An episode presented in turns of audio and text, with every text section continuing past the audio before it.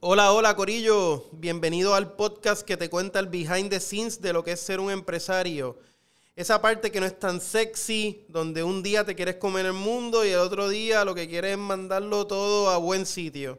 Te entendemos, sabemos lo que pasa por tu mente y por eso nosotros estamos aquí. Este podcast también son bienvenidos esos que tienen planes de emprender o si tú tienes un amigo o un familiar que no entiende por qué te tienes que ir corriendo de tu jangueo o de esa cena familiar para ir a trabajar, pues aquí ellos van a entender cuando le des share. Bienvenido a Moliendo Vidrio.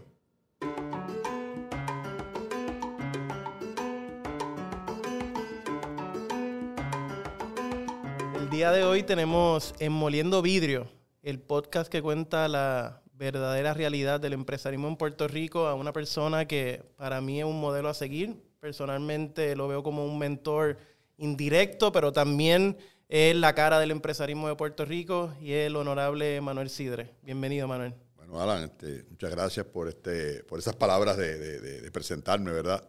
Este, yo creo que yo represento lo que miles y miles y miles de puertorriqueños hacen todos los días y que no todo el mundo tiene la suerte de que, de que Alan lo entreviste en este podcast de Moliendo Vidrio. Así que yo le pido a Dios que mis palabras sean la representación de lo que está hecho verdaderamente en la industria puertorriqueña. Excelente. Bueno, vamos al grano.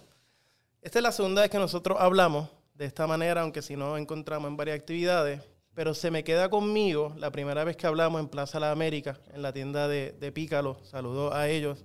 Específicamente la perspectiva y la narrativa desde un inmigrante y cómo eh, las comunidades cubanas, dominicanas, yo como hijo de dominicanos lo vi directamente, llegaron a Puerto Rico y, montaron industria y echaron para adelante a este país.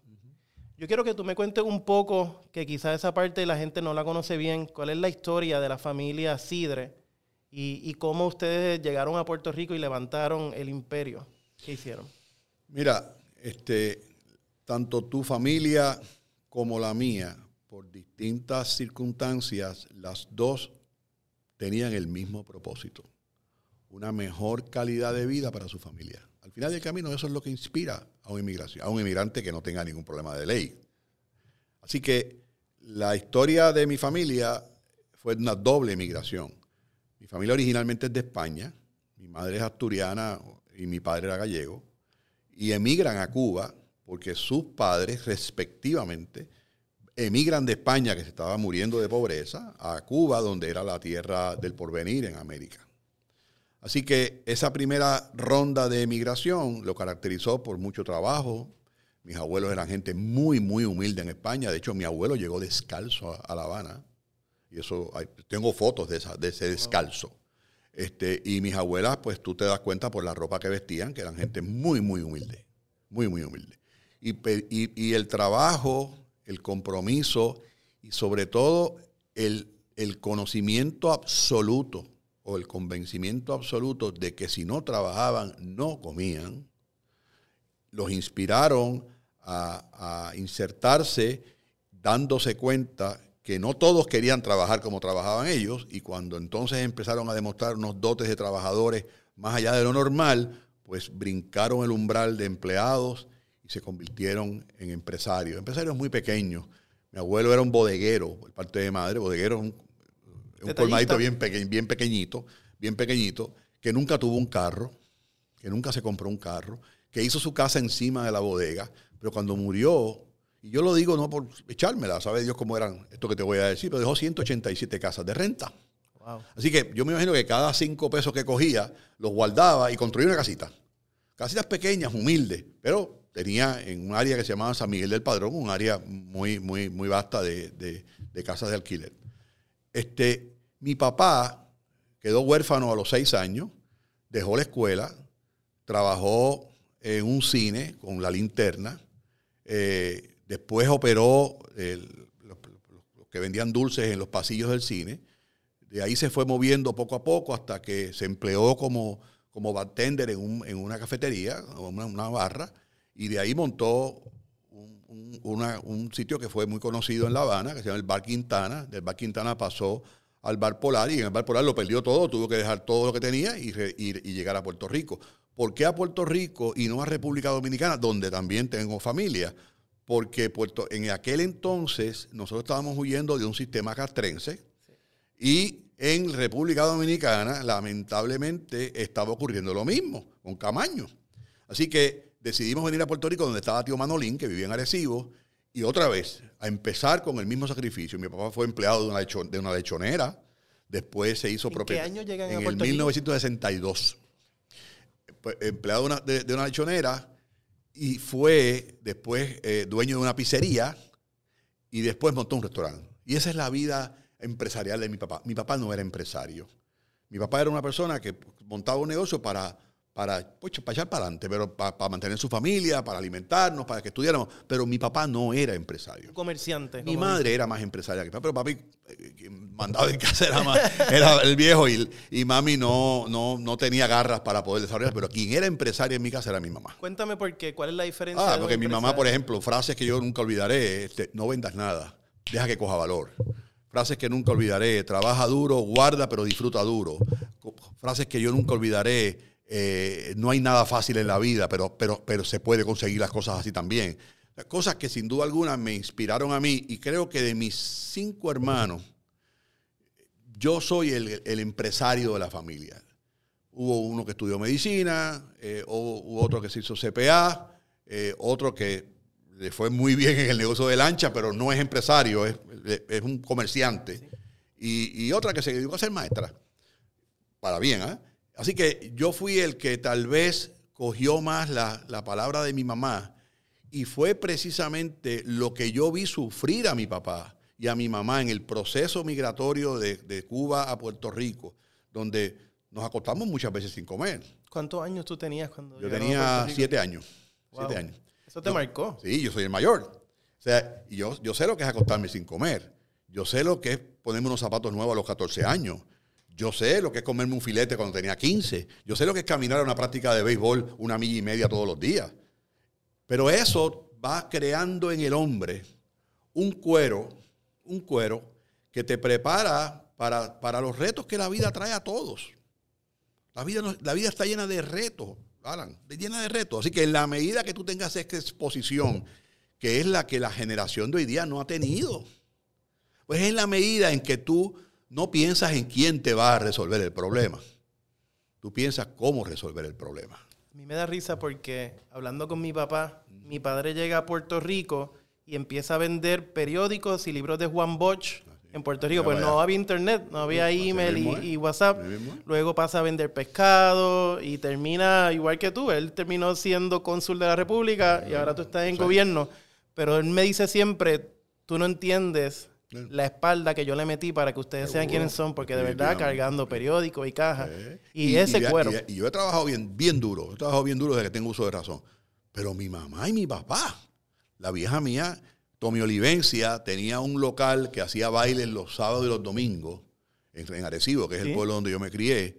Y es, en ese local, mi mamá se levantaba a las 2 de la mañana con una olla a freír pollo con papa, a venderlos a 50 chavos.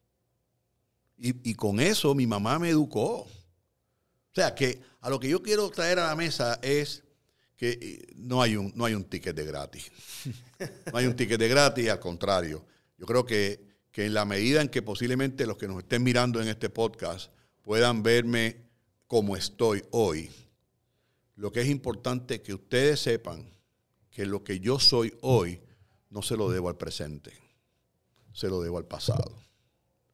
Y eso sin duda alguna, eso sin duda alguna, crea una fortaleza en el hombre. Cuando digo el hombre me refiero al, hombre y a la mujer. De tal tamaño que te prepara para atender los retos que la vida te pone. Excelente. Ya que sabemos que ese cuero duro se forjó viendo a, unos padres comerciantes, una madre emprendedora, cuéntame de Sidrine. Sidrines. Sidrines fue un error. pero es bien interesante porque sí, tú tienes los panes que tú compras en el supermercado, aunque ahora Sidrines está en el supermercado, pero ustedes abrieron y crearon una marca donde, por ejemplo, yo voy a la República Dominicana ahora y le pregunto a mis primos, mira, este pan así largo. Dicen, no, porque las tiendas los venden, no hay una marca, pero ustedes crearon una marca, del pan. Cuéntame un poco de eso. Primero que el, nombre Sidrines nace por error. No es por Sidre. no, atiéndeme. Sidrines es el plural de mi apellido. Y mi papá, a mi hermano Guillermo y a mí, nos decía los Sidrines. Pero el nombre que originalmente iba a montar la primera panadería que yo decidí montar sin saber un divino de pan, no se iba a llamar Los Sidrines, se llamaba Asturiana. Porque mi mamá viene de Asturias. Clásico. Cuando vamos al Departamento de Estado a inscribir el nombre, hay una panadería asturiana en Cagua. Y mi mamá nos mira a mi hermano y a mí y a mi papá y dice, ¿por qué ustedes no le ponen los sidrines? Los sidrines. Pero, sí, son ustedes dos, dos hermanos, tú y tu hermano. Y así nació el nombre de los sidrines.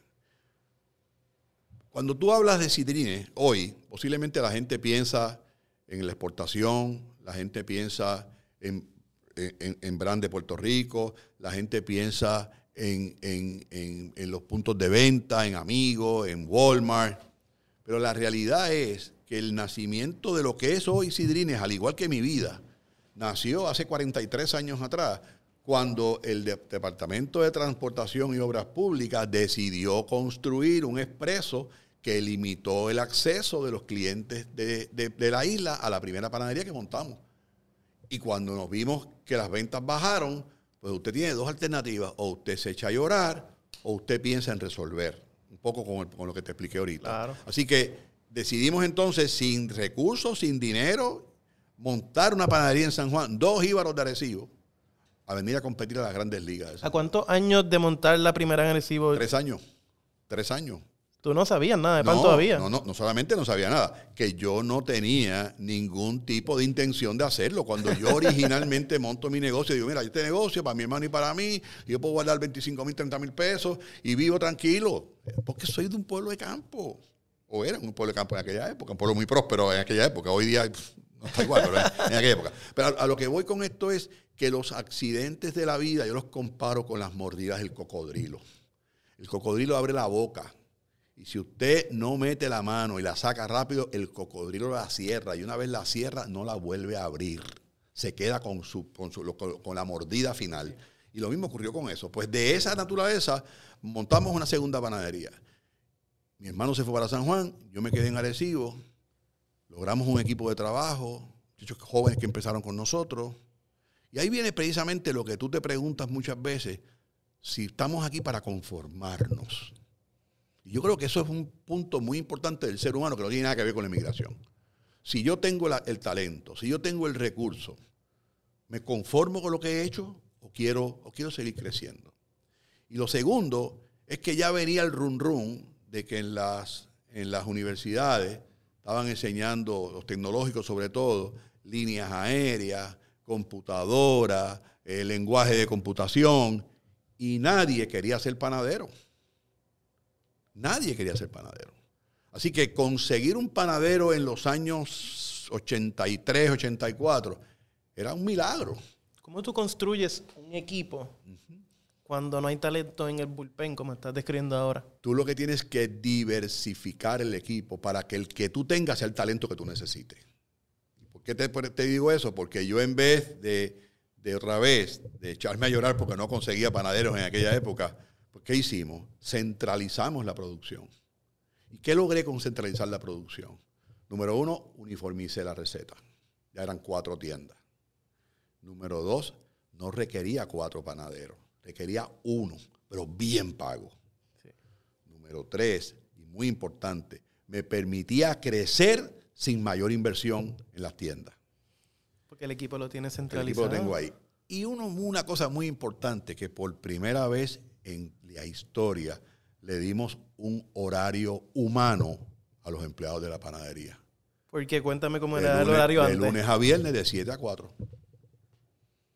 Un panadero en aquella época entraba a las 2 de la mañana, trabajaba 6 días a la semana y se iba a las 2 de la tarde. Se acabaron las madrugadas del panadero. Los domingos libres, los sábados libres. La, la, fila que yo muchas veces tenía para trabajar era grande, porque, porque ahí, es el proceso de adaptación, Alan. Yo adapté el concepto a mi problema. Entonces, ¿qué hicimos? tratar de traer a la mesa precisamente soluciones que viraran un poco la tendencia que llevaba la gente de no trabajar en una, en, una, en una, fábrica de pan. Y eso lo logramos hacer y, y fue para mí un, un, turning point, fue un game changer dentro de, dentro de. Ese pivot lo que me hace entender y porque tengo eh, el privilegio de, de, trabajar directamente con Cidrines, específicamente con tu hermana, con Marí, eh, y he aprendido que Cidrines es una empresa de logística. Sí.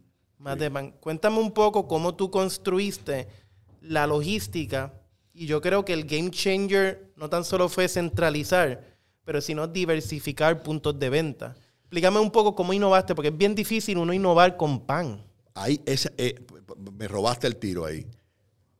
Hay historia, hay data que pone al pan 5.000 años atrás, 3.000 años antes de Cristo.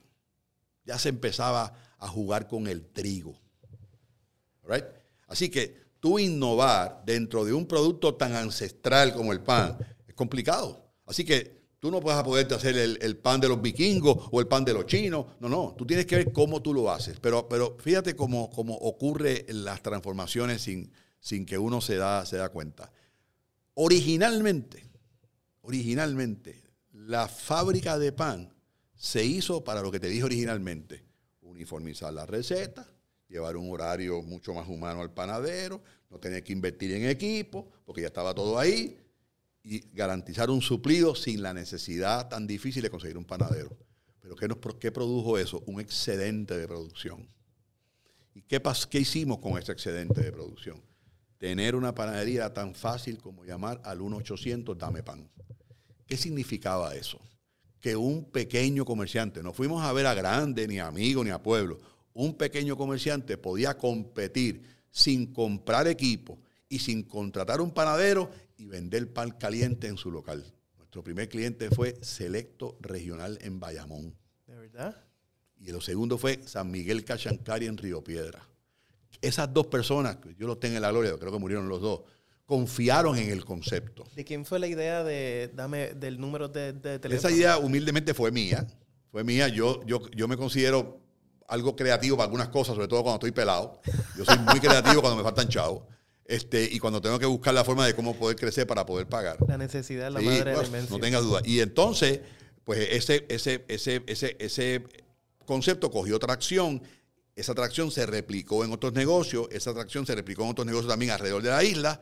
Y don Pepe Martí, en paz descanse, fundador y dueño de Amigos, me tocó la puerta de una oficina que tenía yo y quería hablar conmigo. Y me dio estas instrucciones me dijo, yo quiero dejar de perder dinero en los supermercados haciendo pan y vendiendo el pan más malo de Puerto Rico. Y nos dio la oportunidad de, establecer el concepto de sidrines que se llama en inglés bake off, que es otra vez, se usa el equipo, nosotros vendemos la masa cruda, se adiestra el personal, se, se pone a crecer, se hornea y se vende. Y ese concepto logró los objetivos de Don Pepe pero también logró que el competidor de Don Pepe nos mirara. Y nos llamó a Tilano Cordero Vadillo. Y nos dijo que quería el pan en su negocio. Y nos llamó Edwin Pérez, presidente en aquel entonces de Pueblo Supermarket, y nos dio la misma oportunidad. Ya no estábamos hablando de negocios pequeños, estábamos hablando de negocios grandes, de estructuras que requerían un montón de conocimiento, un montón de sistemas, un montón de control de producción y contratamos a una persona a quien yo la tengo en un capítulo de mi vida, que se llama Lianaber Oliver Vigas, una CPA que estudió en Stanford, que fue profesora de la Universidad de Puerto Rico, que nos, nos adentró en el concepto de costo, nos adentró en el concepto de bill of material, nos adentró en el concepto de rentabilidad y rendimiento, de dilution del inventario. y, y ahí empezamos a profesionalizar a los hidrines, a pastelería a los hidrines, que era el, concepto. Pero otra vez, todas, todas, los, todas las cosas buenas siempre tienen sus malas. Me enamoré del éxito. Me embobecí con el éxito. Y uno de los, de los efectos secundarios más grandes del éxito, si no se sabe manejar, es la soldera. ¿Cómo te diste cuenta que estaba Bueno, porque los, del los números empezaron a dar problemas. el Excel no miente. las panaderías, las panaderías que eh, era, yo tenía dos unidades de negocio, ¿verdad? El negocio de retail y el negocio de, de manufactura. Pues como el negocio de manufactura era tan sabroso, porque trabajaba de lunes a viernes, de 8 de la mañana a 2 de la tarde, ¿para qué caramba tú te vas a meter a, a trabajar en una, pana- en, un- en una, en un- en una panadería de, de- de estas de pueblo, como, como mi hijo ahora Sobao, desde las 6 de la mañana hasta las 11 de la noche?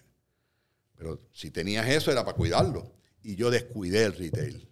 Lo descuidé al nivel que en el año 1993 tenía 12 tiendas.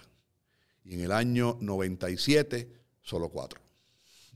Wow. ¿Por qué? Porque el, el- el- el éxito da una fragancia que si tú no la sabes manejar, te crees que sabes más que nadie. Y a mí me lo advirtieron. En, una- en un restaurante que fui una vez a comer, cuando le dije a este señor, que era el dueño del Beef Lover en la avenida Roosevelt, que me preguntó a qué yo me dedicaba. Y yo le dije, yo soy el fundador de los cines, como si hubiese dicho, yo soy fundador de McDonald's. y me dijo, Gates. ¿y cuáles son sus planes? Y yo, en la arrogancia del éxito, le dije, montar la primera cadena de panaderías y reposterías en Puerto Rico y en los Estados Unidos bajo el mismo nombre. Y me dijo, tenga mucho cuidado con el costo de venta, que no es otra cosa que el inventario inicial, más las ventas, menos el inventario final. Y, me di- y yo le- lo miré y le digo, ya yo entendí eso ya. Y las 12 panaderías que monté y que cerré 8 de ellas en el 97, no echaron para adelante porque el costo de venta no fue el correcto. Te diste cuenta ya cuando no podías hacer nada. Fue- Y, y un millón de pesos de pérdida. Porque aparte de todo, los chavos que cogí para montar esas panaderías, lo cogí prestado.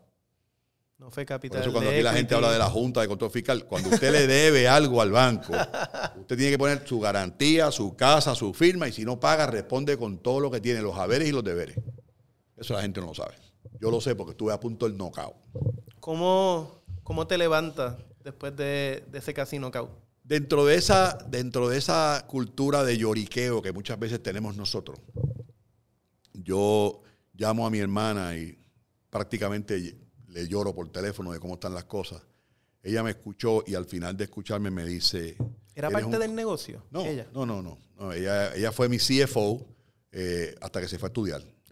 Este, hizo una maestría en, en la Universidad de Rochester, pero ella era CPA. Y, y mi hermana me dice, you know what? Back to the basics. ¿Sabes cuál es el back to the basics, verdad? Enróllate las mangas, ponte a trabajar, no mires los días que trabajas, pon esa creatividad a funcionar. Y después de haber montado mi negocio en el 1978, mi querido amigo Alan, en el 2003, tuve que coger los ahorritos que tenía, volverlos a meter al negocio, enrollarme las mangas empezar prácticamente de nuevo. ¿Qué no tuve que hacer, gracias a Dios? Nunca le quedé mal a nadie y nunca tuve que quebrar. Pero lo demás lo tuvimos que hacer. ¿Y, qué- y cuál es la enseñanza detrás de este ejemplo? Claro. verdad? No es otra cosa que si usted decide mañana emprender, el compromiso de emprender no es en dos meses, es el resto de su vida. ¿Cómo tú ves? Y eso es bien importante, específicamente a los empresarios jóvenes. Vivimos mucho atado al, a la imagen. ¿Cómo tú ves ahora, tú, luego de una vida de sacrificio, de éxito e innovación, tú estabas vendiendo por teléfono antes de que eso fuera algo, antes del internet, pero te tardaste mucho tiempo. Te tardaste en subir, en bajar y volver a treparte. Y ahora que tú ves todos estos jóvenes, que el empresarismo es una moda eh, y todo el mundo quiere rápido hacerse... Yo, yo siempre he dicho que para mí la definición más puntual de un empresario es aquel que tiene los pantalones de hipotecar su casa para pagar una nómina. Eso para mí es un empresario. Yo he conocido grandes empresarios jóvenes, grandes empresarios jóvenes, y he conocido fatales empresarios jóvenes. Y el común denominador de uno y del otro es que el que no es bueno es empresario porque no quiere ser rico a otro, porque no quiere trabajar para nadie el que es bueno ha sido primero un gran empleado y decidió emprender porque eso es lo que le gustaba. son dos significados distintos. Por eso es que cuando yo escucho a alguien que me cansé de trabajar para alguien, le pongo una, una, cruz muy grande porque la experiencia que yo he vivido con esa frase en específico no ha sido buena. Pero tú no has trabajado para nadie. Yo trabajé, sí, yo fui yo fui, bueno, yo empecé, yo empecé en el 2000, ay, mira, vaya en el 2000, en el 1972 como bagger de un supermercado. Sí. Después, y siendo estudiante de universidad ya, y en el 1973 fui propagandista médico para una compañía farmacéutica que se llamaba Option. En el 1975 fui mozo de un restaurante. En el 1976 fui gerente de un restaurante. Y en el 1978 monté mi primera panadería. Con toda mi humildad, cada escalera o cada escalón que yo subía dentro de mi vida como trabajador, siempre dejé una huella positiva. Yo no monté una panadería porque me cansé de hacer rico al, que era, que, al contrario. Yo monté una panadería porque yo tenía todo el, deseo de poner en práctica lo que había hecho para otros exitosamente. Y la industria de alimentos tiene, una, tiene algo diferente a la otra que te enseña mucho la humildad. Yo estuve todo mi, bachillerato trabajando en, en Levis de Isla Verde como mesero. Y ahí de verdad aprendí las cosas. Y, yo creo que una de las cosas que el ser humano no puede olvidar es de dónde viene. Pero más aún, de que nadie, nadie, nadie puede garantizar que mañana vamos a estar aquí igual que estamos hoy. Así que yo, mi recomendación siempre es que corra asustado. Piense que lo que tiene hoy no necesariamente está mañana. No le coja miedo al riesgo arriesguese, pero haga, los cálculos, para que entonces los riesgos sean, como dice el refrán, calculados y no simplemente riesgos liderados porque tu familia o porque tu mamá o porque tu mejor amigo te digo, ay, esa idea me encanta. Yo he conocido muchos fracasos en esa idea, me encanta. Así que valide su idea. Yo di clase en la Universidad de Puerto Rico Alan en el 2012 y mi, curso era eh, business, business Planning. Cuando yo empecé, de hecho, una de mis estudiantes es hoy día dirige uno de los programas aquí, eh, la licenciada Cañón. Y, una, y, un, y yo me acuerdo que el primer día de clase, cuando había que pick the brain sobre las ideas de negocio, yo me acuerdo que yo suspendí la clase de business planning y estuve un mes depurando de cómo se procesan las ideas. De las 20 ideas que trajeron los muchachos, creo que no pusimos en práctica ninguna porque todas estaban inspiradas en aceptaciones y en validaciones que no fueron eh, ponderadas, simplemente fueron impulsadas por el amor o por el deseo, por admirarte de que tenían tus padres, los amigos. Así que esa idea que usted tenga hoy, hoy, valídela, valídela y mucho cuidado con la sordera y el éxito. Claro que sí. Vamos ahora a hablar un poco de, del tema que, que tiene ahora como sombrero, que es Puerto Rico y el desarrollo económico. Y voy a partir desde algo que dijiste hace unos minutos atrás. Y es el riesgo. Yo siempre he pensado, y esto lo aprendí de, mi viejo, mi mamá, como muchos puertorriqueños, toda la vida, Departamento de Educación, hasta la Ley 7, y, y ahí acabó, pero siempre nos dijo estudien y busquen un trabajo seguro. Y siempre ese, nos instaló en la mente, como a muchas generaciones de puertorriqueños, buscar la seguridad.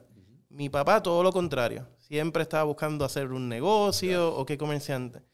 Entonces, la pregunta que te quiero hacer, y creo que es algo que conecta todos los episodios de este podcast, hablar un poco de Puerto Rico próspero, un Puerto Rico rico.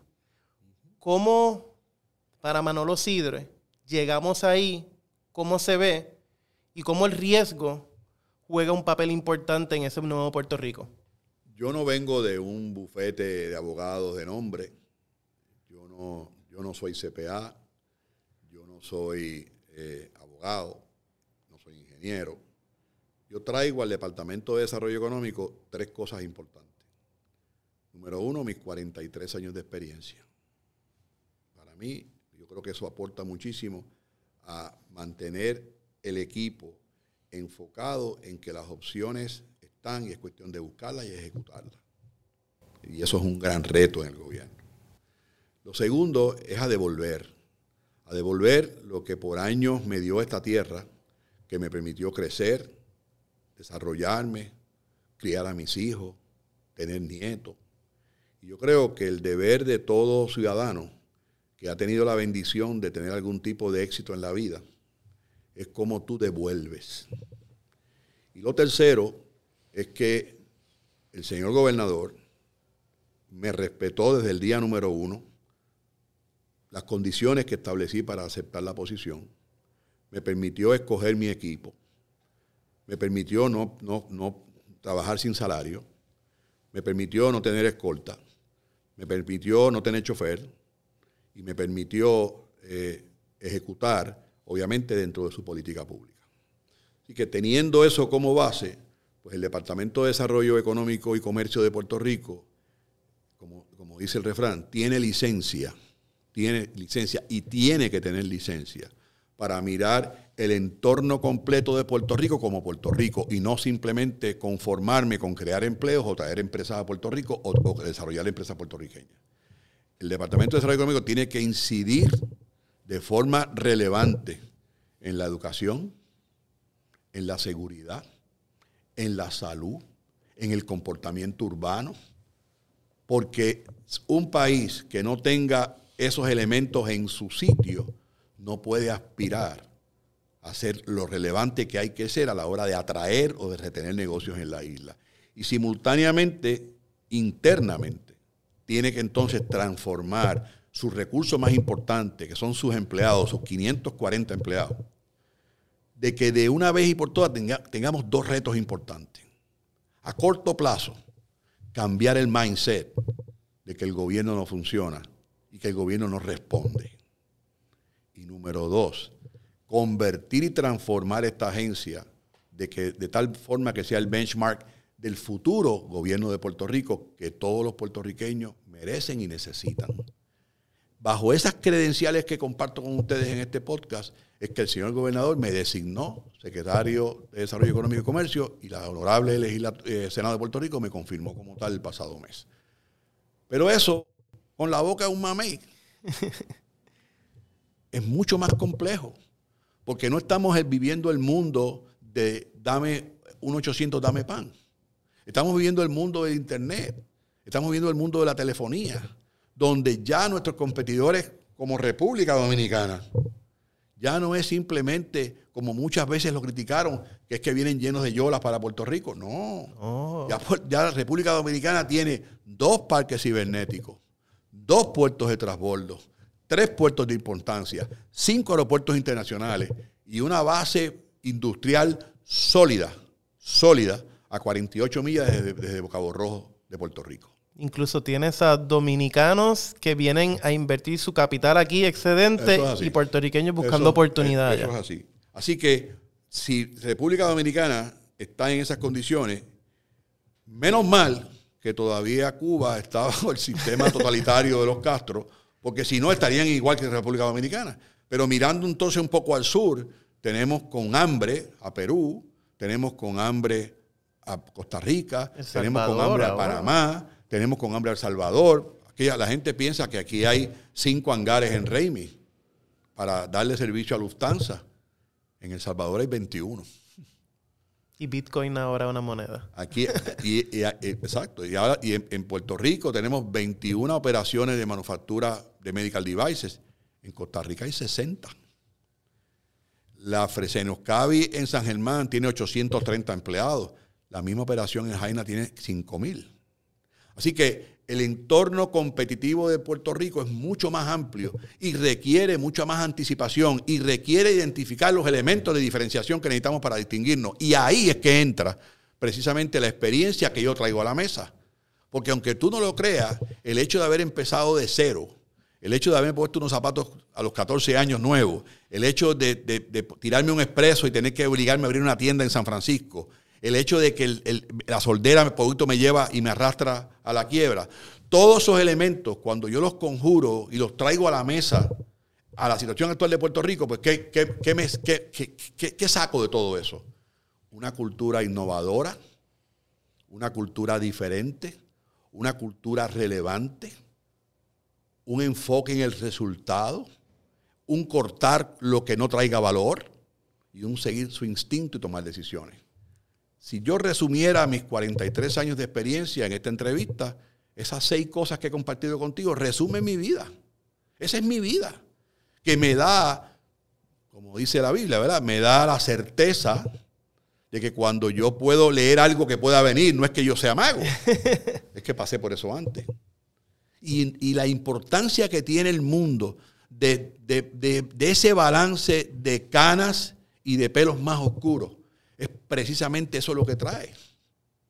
Trae que tú puedas cometer errores, pero también puedas tener quien detrás de ti te diga, no cometas el error, porque yo lo hice, no por simplemente señalarte. Así que otra vez, lo que Manuel Sidre ha hecho, queridos amigos, yo no, no, me considero ni siquiera cerca de, de estas historias de mucho éxito que he conocido.